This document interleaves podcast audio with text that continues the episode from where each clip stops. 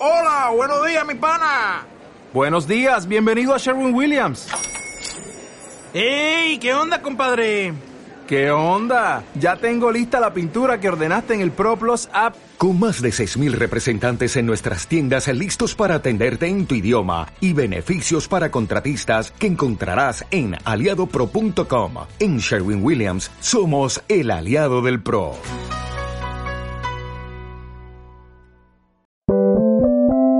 Podcast. El futuro es ahora. Y es bueno saber que estamos rodeados de superciudadanos. Con la conducción de José María del Pino.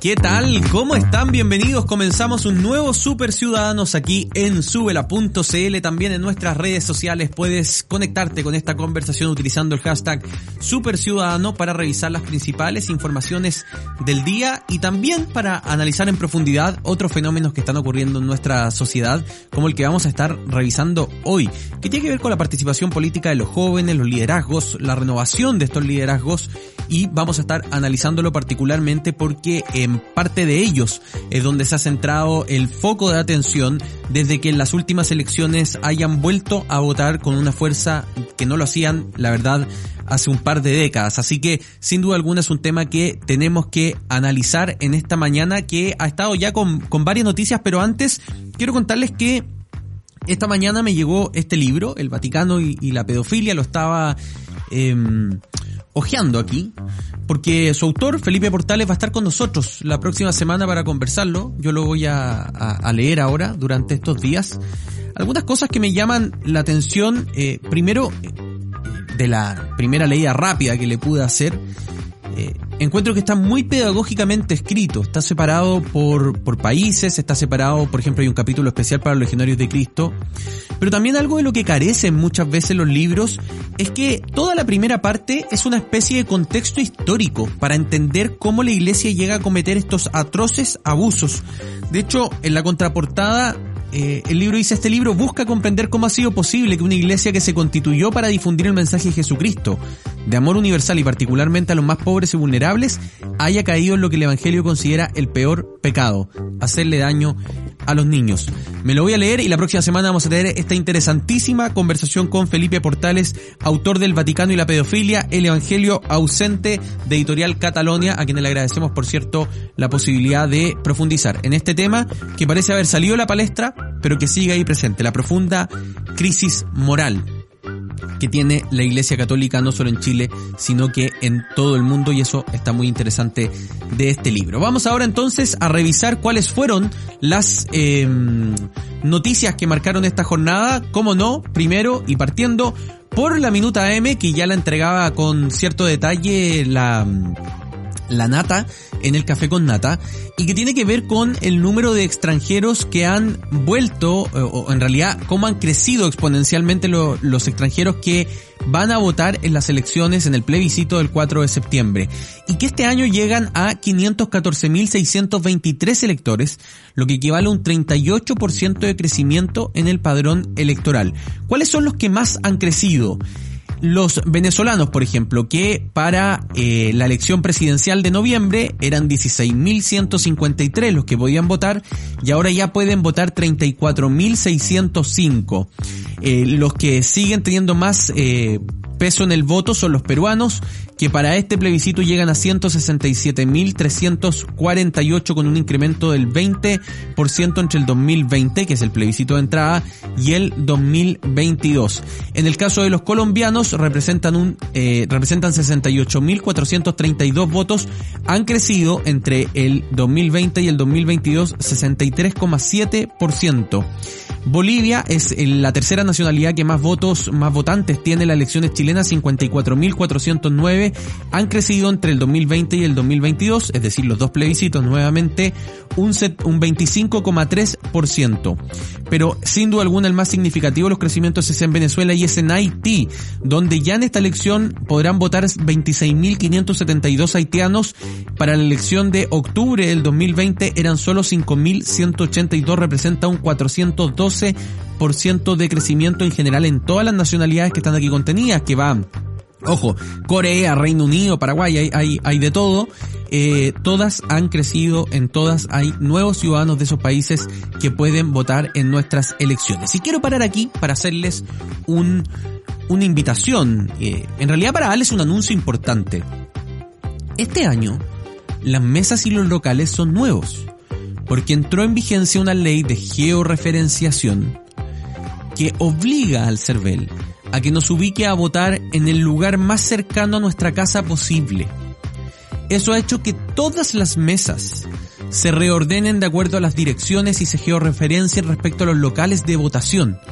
El 13 de agosto, es decir, en 10 días más, en consulta.cervel.cl, todos vamos a poder ver nuestra mesa y nuestro nuevo local de votación. Les digo esto desde ya porque sé que ese día va a haber mucha gente perdida que va a ir a votar a su local de siempre y es muy probable que ese no sea el local que les corresponda. Así que es súper importante que el próximo 13 de agosto, nosotros lo vamos a reiterar aquí en Sube, la Nata lo va a decir en la mañana, revisemos dónde nos toca votar en definitiva en lo más importante eh, para poder participar en este proceso constituyente que tiene el voto obligatorio, so pena de multas que fluctuarán entre los 50 mil y los 200 mil pesos. Pero no vayamos a votar por el temor a una multa. Vamos a votar porque tenemos un compromiso con el país. Estamos decidiendo la hoja de ruta para nuestro país seguramente los próximos 40 años. ¿Qué más trascendente, qué más importante? No es solo una elección presidencial, no es solo un mandato, no es algo a corto plazo.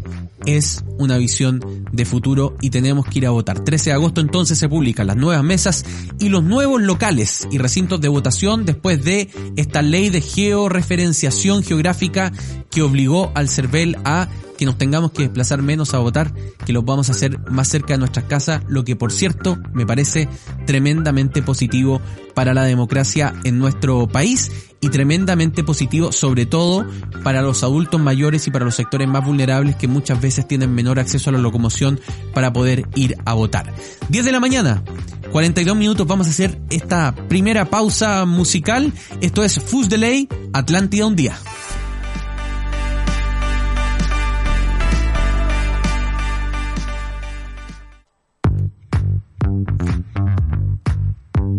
De vuelta en Super Ciudadanos.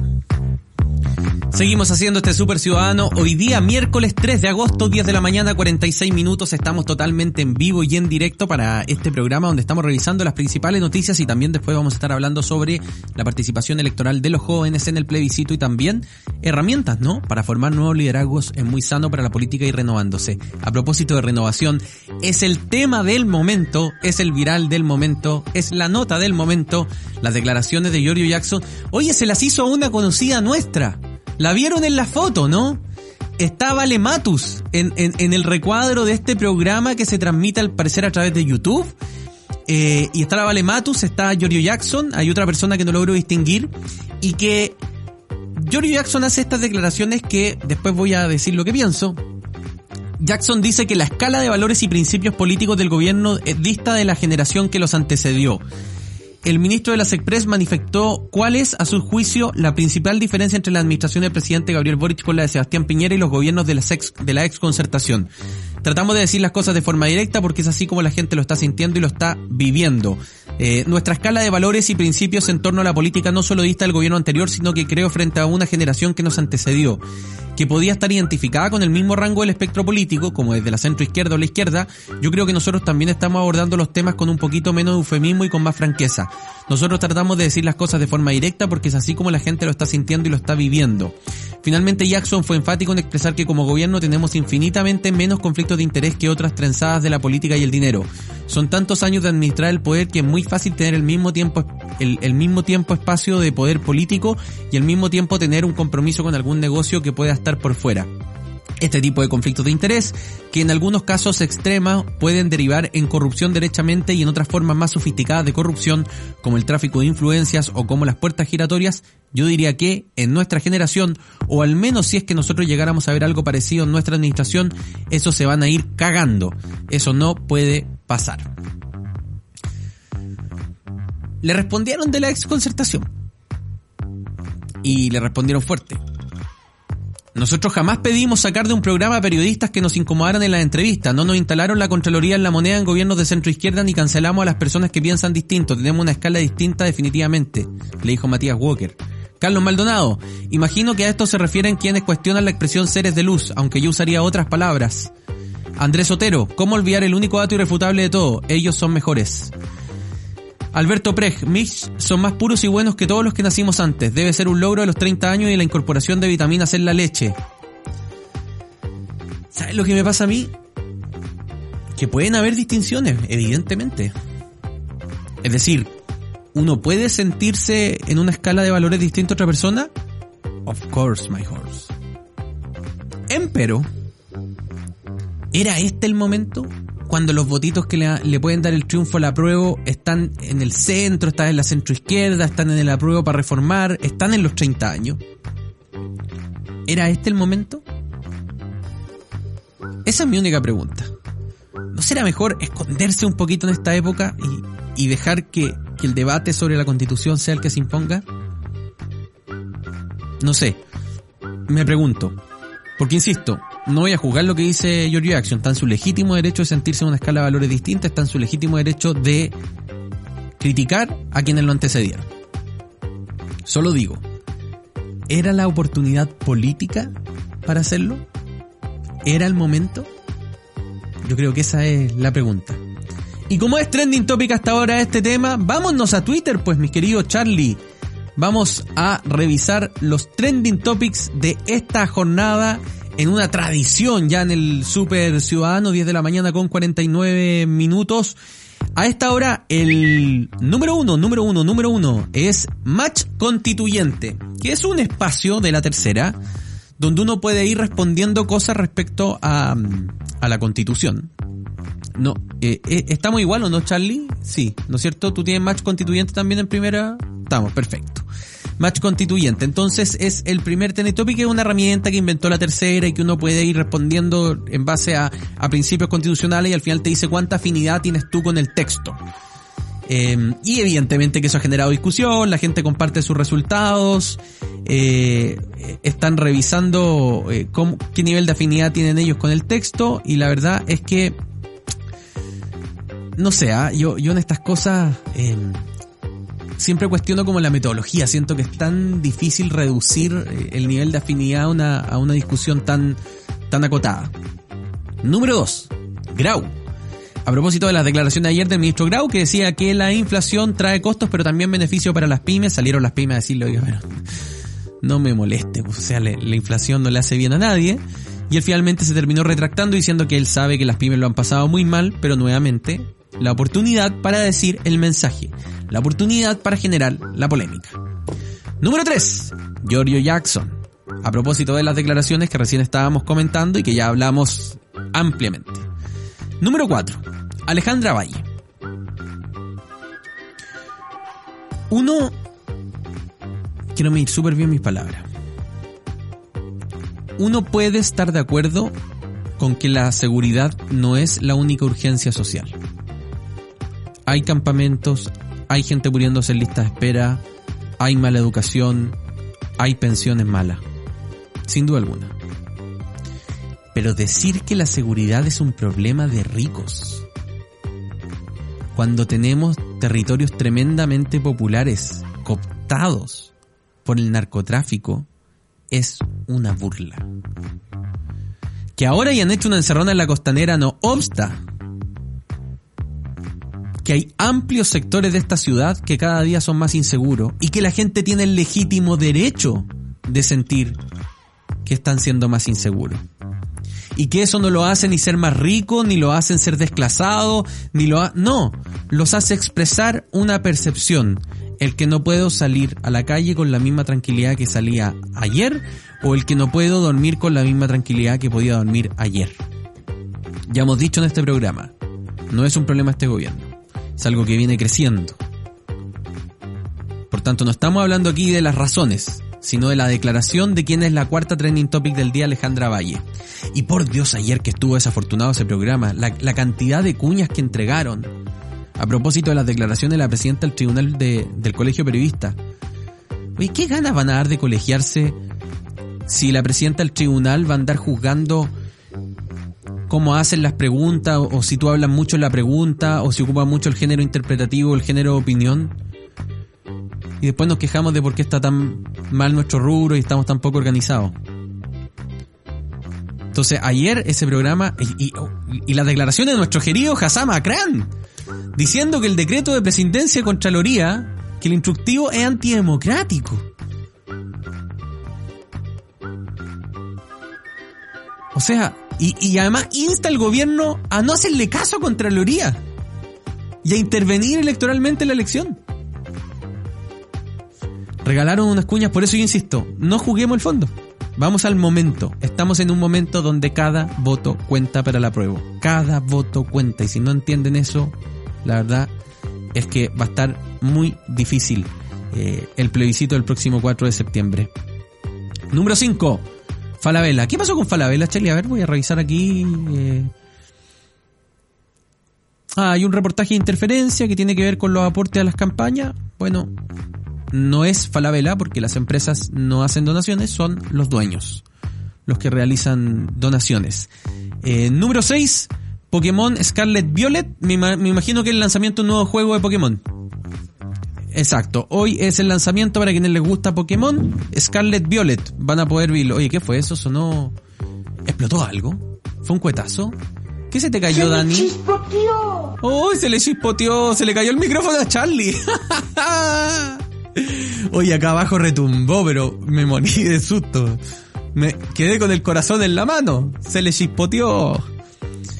Número 8, Tercera Guerra Mundial, a propósito de eh, la visita de la presidenta de la Cámara de Representantes de los Estados Unidos, que es la Cámara Baja, Nancy Pelosi, a Taiwán. Taiwán, que recordemos, es una zona en disputa sobre la que China reclama soberanía y sobre la que Taiwán reclama independencia. Estados Unidos ha apoyado sistemáticamente a Taiwán en la, en la intención de independencia de lo que China reconoce como China Tarpei. Eh, de hecho, en la PEC, donde participa China y participa Taiwán, Taiwán no se puede llamar Taiwán, se llama China Taipei.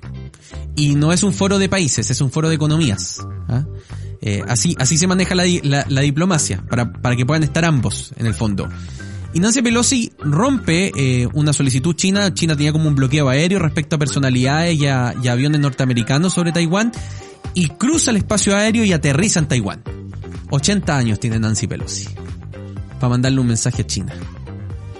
Y China hoy día en la mañana amenaza de que va a hacer unos ejercicios militares y justo va a hacer volar unos misiles por sobre Taiwán. Los va a hacer volar, no los va a hacer estallar, los va a hacer pasar el espacio aéreo de Taiwán. Está buena. Está buena la trama geopolítica, pero preocupante, por cierto. Yo digo está buena porque, porque uno se entusiasma con las noticias.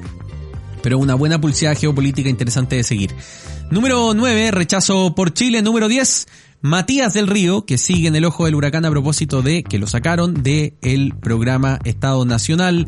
Número 11, Taiwán, a propósito de lo que recién estábamos conversando. Número 12, Stingo, ayer con Ale Valle, a propósito de lo que estábamos hablando, lo que ocurrió en ese programa eh, que se emite por el canal de la USACH. Número 13, China, también por lo que estábamos hablando del conflicto diplomático entre China, Estados Unidos y Taiwán. Número 14, denunciada. ¿A quién fue denunciada? ¿A quién tan funaki aquí? ¿Ah? ¿A quién están funando? Denunciada Carol Cariola, denunciada. No, hay muchas cosas que están confluyendo a este, a este hashtag, no hay ninguna así como clara. Como que apareció mucho la palabra denunciado, ¿no? Perfecto, Mr. Wolf está llamando a denunciar la cuenta de Marcela Cubillo por información falsa. Interesting. Interesting.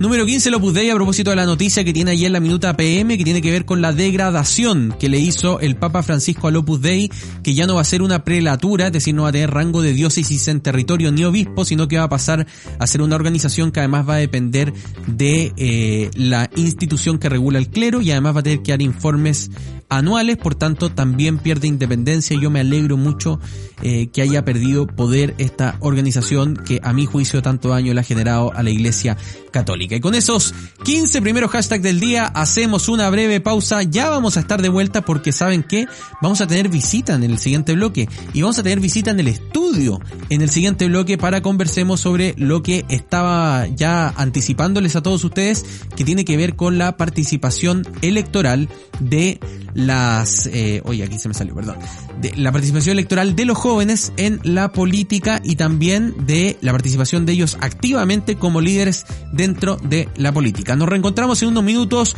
Cancamusa, esto es Garza.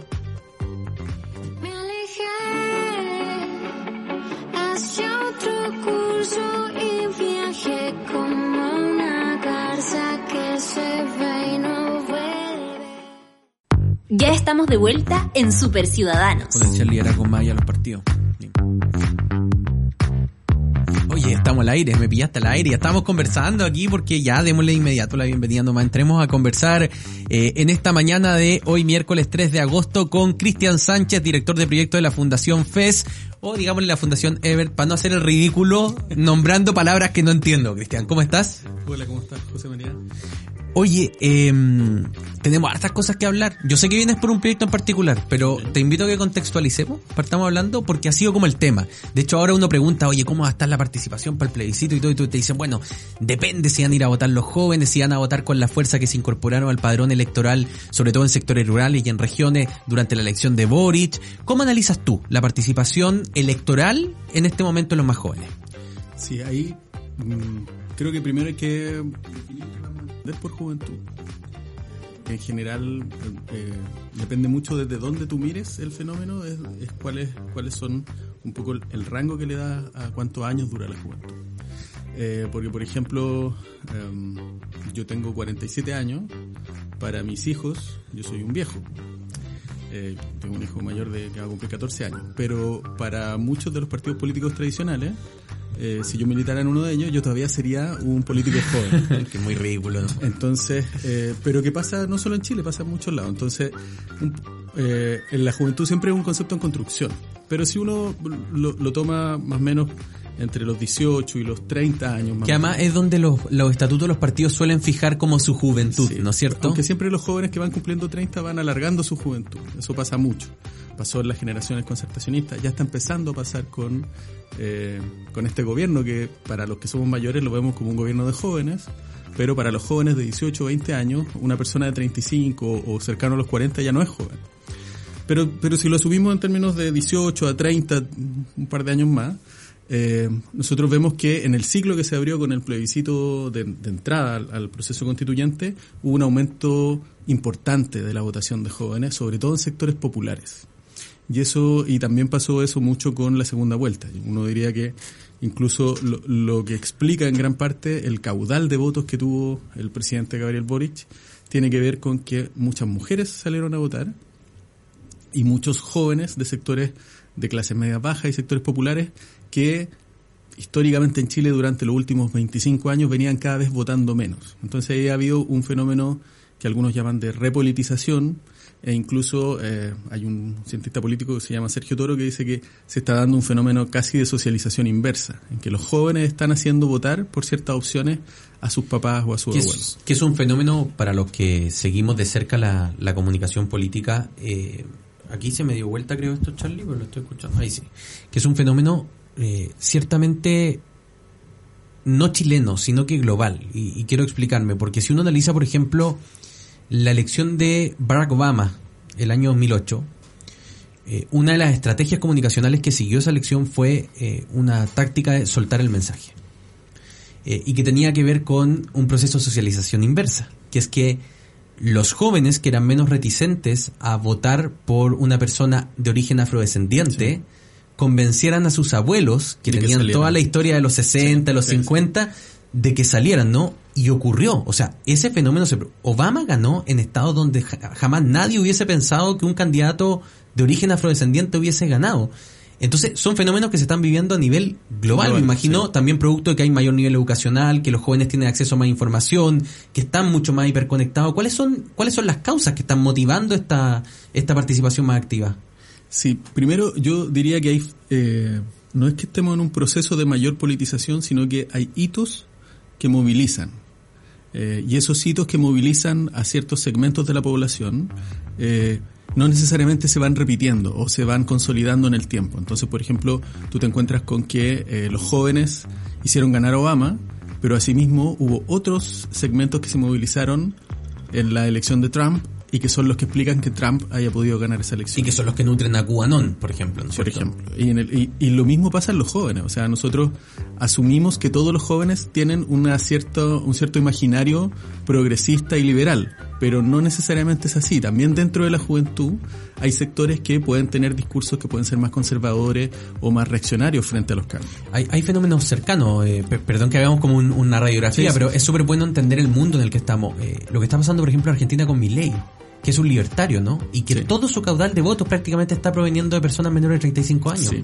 Ahí voy a, voy a dar un dato. Eh, la Fundación Ever tiene una revista que se llama eh, Nueva Sociedad, que es una revista antigua que tiene 50 años, eh, que tiene casi todas sus publicaciones online, no solo, no solo en papel.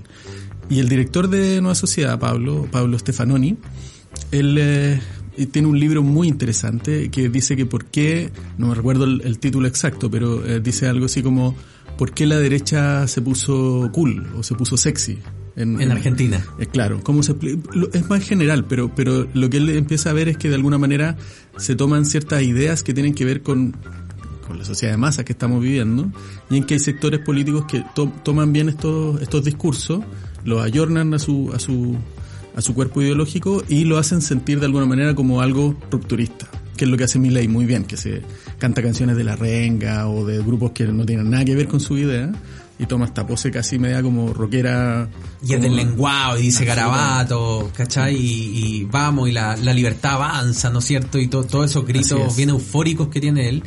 Y, y que en Chile, claro, la personalidad de José Antonio Cast no es igual a la de Milei, eh, por, por origen Pero puede surgir un... pero podría surgir perfectamente eh, un tipo así histriónico como Javier Milei que perfectamente podría generar un, un- un nivel de seguimiento interesante. Y en ese contexto, entendiendo cómo están volviendo a participar, cómo se están involucrando, este proceso de socialización inversa del que hemos hablado, el, el mundo en el que estamos insertos, hay que preocuparse de lo que ocurre en Chile. Y en ese sentido eh, es importante preguntarse, bueno, entonces, ¿cómo preparamos, entregamos herramientas a la juventud para liderar estos procesos tan inmediatos y tan de cambios, no? Sí, hay una, una frase que se usa en gran parte de las oficinas de la FES a nivel internacional, que son más, más de 100 oficinas, que dice que toda democracia necesita demócratas. Y los demócratas eh, y las demócratas no nacen, se construyen. Claro. Y en ese sentido eh, nosotros estamos tratando de retomar una, una tradición de escuelas de formación política para jóvenes, eh, para jóvenes del campo progresista, que es el campo en el cual se mueve la Fundación Evert, es decir, que van, por, por llamarlo en, en- en el contexto de, en el eje izquierda-derecha, van desde la centro-izquierda hasta la izquierda. Eh, pero que no solamente militen en partidos políticos, sino que también participen de organizaciones sociales o que tengan interés en, la participación en la sociedad. Porque de alguna manera, en los últimos años, uno de los fenómenos que ha estado pasando es que la vida política no, no solamente tiene que ver con la vida de los partidos políticos, sino que tiene que ver con eh, todos aquellos actores y, y con todas aquellas instituciones que, o y organizaciones que hacen política.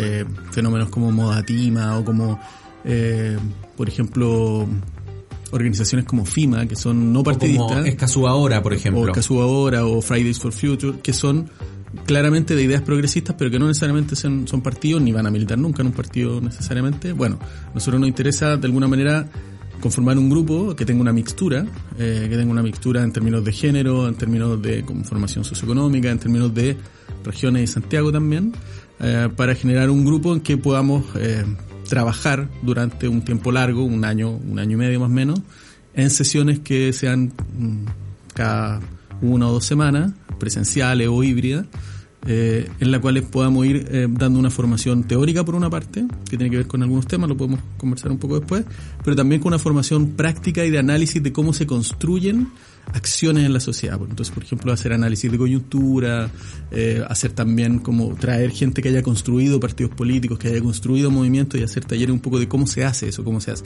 cómo se hace una campaña social, cómo se hizo, por ejemplo, Escazú ahora, eh, cómo se cómo se hace una campaña ciudadana, cómo se recolectan fondos, cómo se cómo, cómo se ordenan. eh, hay todo un hay todo un saber hacer en, en, en la acción política en la sociedad que no es solamente teoría, no es solamente saber saber cosas, sino que también tiene que ver con saber implementar, eh, saber diseñar y planificar. Y, y en ese sentido nuestra, nuestra escuela tiene un- una, una lógica de, eh, por un lado, entregar insumos eh, teóricos, insumos metodológicos, y eh, en el medio del, del, del proceso, en el próximo verano, vamos a tener un- una, una reunión de varios días donde nos vamos a hacer un trabajo intenso. Como una jornada, Como una jornada, un summit, como le llaman ahora. Eh, en donde vamos a trabajar full, preparando proyectos y después vamos a tener gente que le haga mentoría a esos proyectos para que los puedan implementar. Esa es un poco la lógica. Y esto, esto me dijiste dura un año Un año, un año y medio más o menos. Un año, un año y medio. Y, y me imagino que los cupos están acotados, ¿no? Sí, eh, estamos pensando en, en un número no mayor a unas 40 personas. eh, pensando un poco, va a depender un poco de, de la diversidad que tengamos en términos de regiones, porque eso nos hace jugar un poco con los presupuestos, ver si po- podemos, vamos a tratar de tener la mayor cantidad de sesiones presenciales. De hecho, la primera sesión la vamos a hacer presencial en Santiago eh, y nuestra idea es que podamos estar una mañana completa y, y, y después hacer un almuerzo tranquilo, poder conocernos. Primero hay, hay una parte también. Y partir discutiendo un poco sobre, sobre qué vamos a entender por política, eh, pero también cómo vamos a definir lo que es ser joven, eh, lo que es la juventud.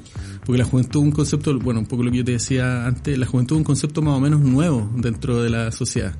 Eh, antiguamente no existía esta noción de esta transición los 18 eras adulto. adulto. Por ejemplo, y no hace tanto tiempo, o sea, si uno piensa, por ejemplo, yo soy generación X, como llaman ahora. Yo soy millennial, Eh, estamos ahí en una y, tras otra. Y, y, y en la generación mía veíamos mucho que a los 17, 18 años ya teníamos independencia económica. Claro.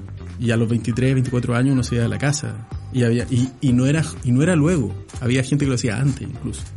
Eh, Había hoy gente día que se casaba a los 15 años, digámoslo. y era legal. Eh, Terrible. sí. Pero. Pero, hoy día estamos en, en la juventud, una- un espacio que se ha ido alargando en el tiempo. O sea, hay gente que dice que es joven hasta los 40 años. Eh, tú te encuentras con gente que tiene más de 40 años y se, se asume como joven. Entonces, queremos conversar un poco qué vamos a entender por el concepto juventud, eh, cuál ha sido el rol que ha tenido esa, esa, esa noción de juventud y, y- y el concepto un poquito de generación.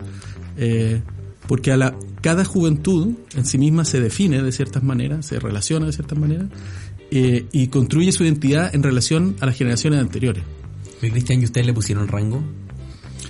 Sí, eh, vamos a trabajar con gente de 18 a 25 años. O sea, jóvenes de real, digamos. de real, de real, jóvenes, de real jóvenes. Sí, sí, sí, sí, sí. Eh, ¿Y dónde se pueden inscribir? Si alguien no, porque este programa lo escuchan muchas personas jóvenes. ¿Dónde bueno, por eso ir? estoy acá. Esa Sí, es un claro. poco la idea. Y por, por eso hemos trabajado antes con, con Súbela también. El año pasado hicimos un- un- una serie de podcasts. Eh, nosotros a partir de eh, del viernes de esta semana ya vamos a tener eh, liberado el formulario de postulación y las bases en la página de la FES, que es chile.fes.d.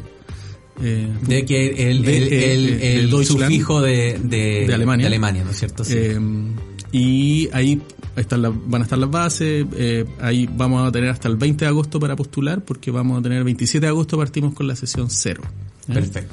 Eh, vamos a partir luego, eh, queremos partir antes del plebiscito pa- para empezar ya con, con el trabajo y, y ir alternando un poco y no estar acumulándonos a fin de año con, con- con muchas sesiones. Queremos hacerlo tranquilo para poder llegar al, al verano con, con la instancia ya acumulada de varias sesiones, para poder hacer este summit largo y, y, y poder ver bien el diseño de, de lo que nos interesa a nosotros. Quiero hacerte una pregunta de análisis desde, desde tu visión. eh, porque uno empieza a interpretar, yo he visto datos de, de Anholster, he visto datos de, bueno, las encuestas que tenemos a la mano y todo. Y, y hay muy poca gente que se percibe a sí misma como parte de un sector o de una ideología, ¿no es cierto? Y uno ve comportamientos sociales muy emocionales, eh, que son pulsiones momentáneas. Eh, y muchos jóvenes son parte de esas pulsiones momentáneas. Entonces tú me dices, queremos una escuela para gente progresista y todo.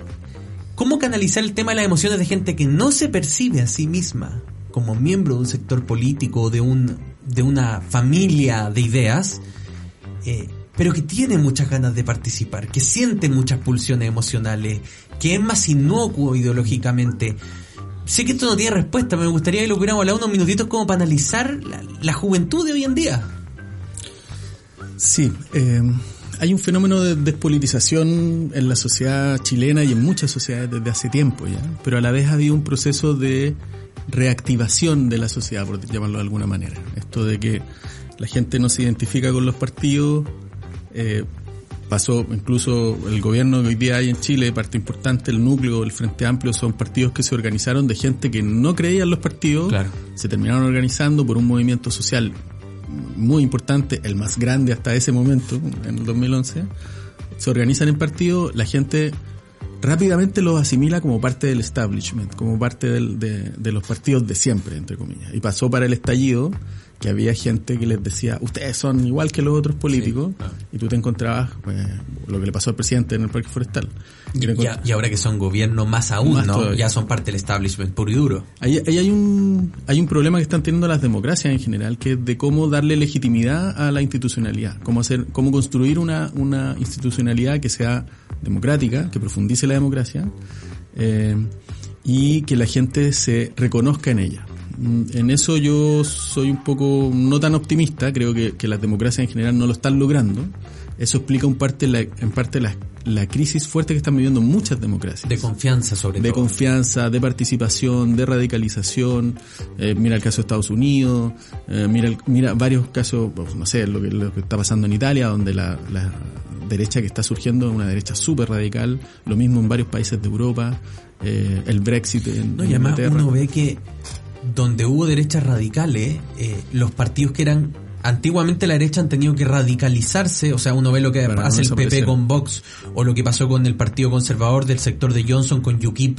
O sea, hay fenómenos que tú dices, bueno, entonces voy a tener que correr el cerco para no desaparecer en manos de esto. Entonces, eh, es un fenómeno muy complejo. Sí, no es fácil. Eh, y por lo mismo yo creo que es necesario que, que porque un- uno no tiene la solución de esto, eh, uno podría pensar, eh, o, o lo que el manual de ciencia política te dice es que la democracia necesita de partidos políticos y que hay que fortalecer a los partidos Claro. políticos para que la democracia sea más fuerte.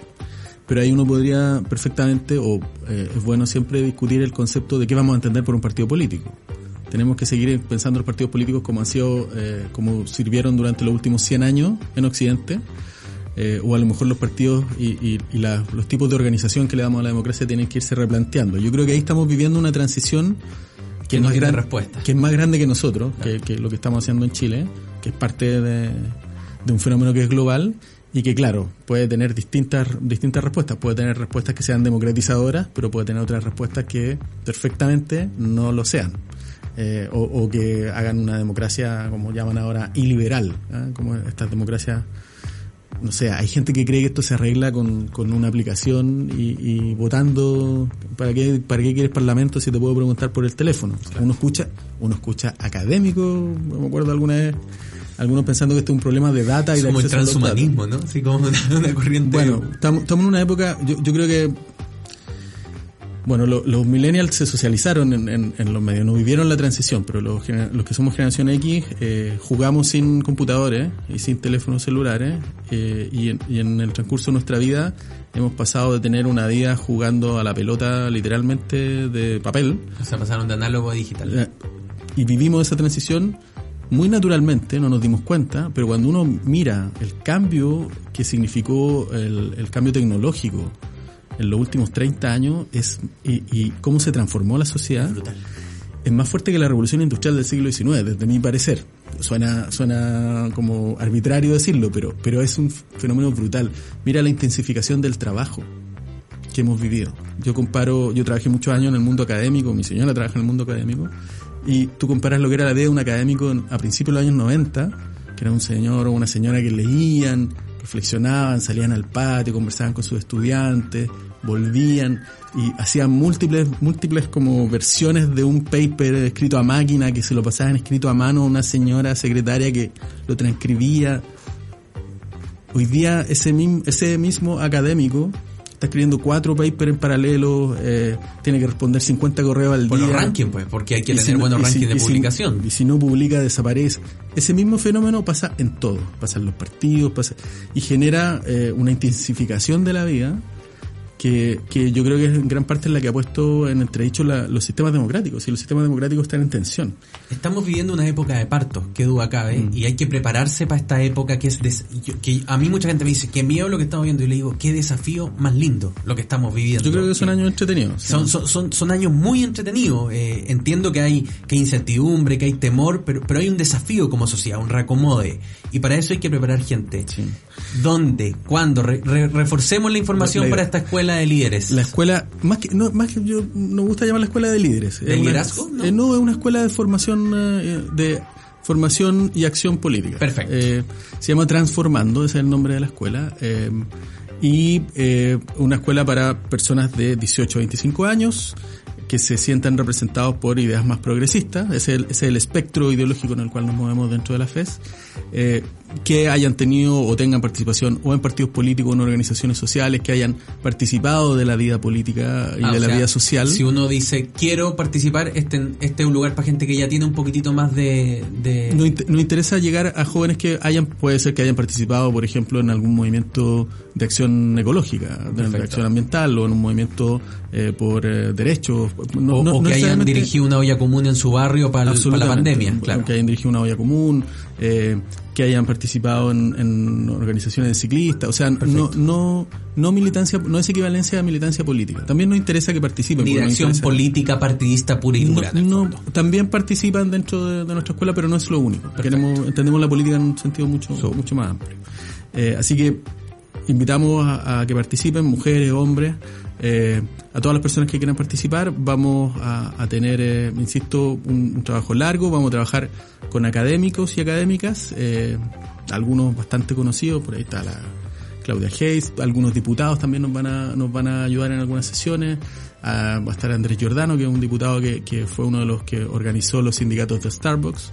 Eh, va a estar también, eh, soy medio malo para los nombres, pero va- vamos a tener también la participación de algunas ex convencionales, Alondra Carrillo, que viene del movimiento feminista.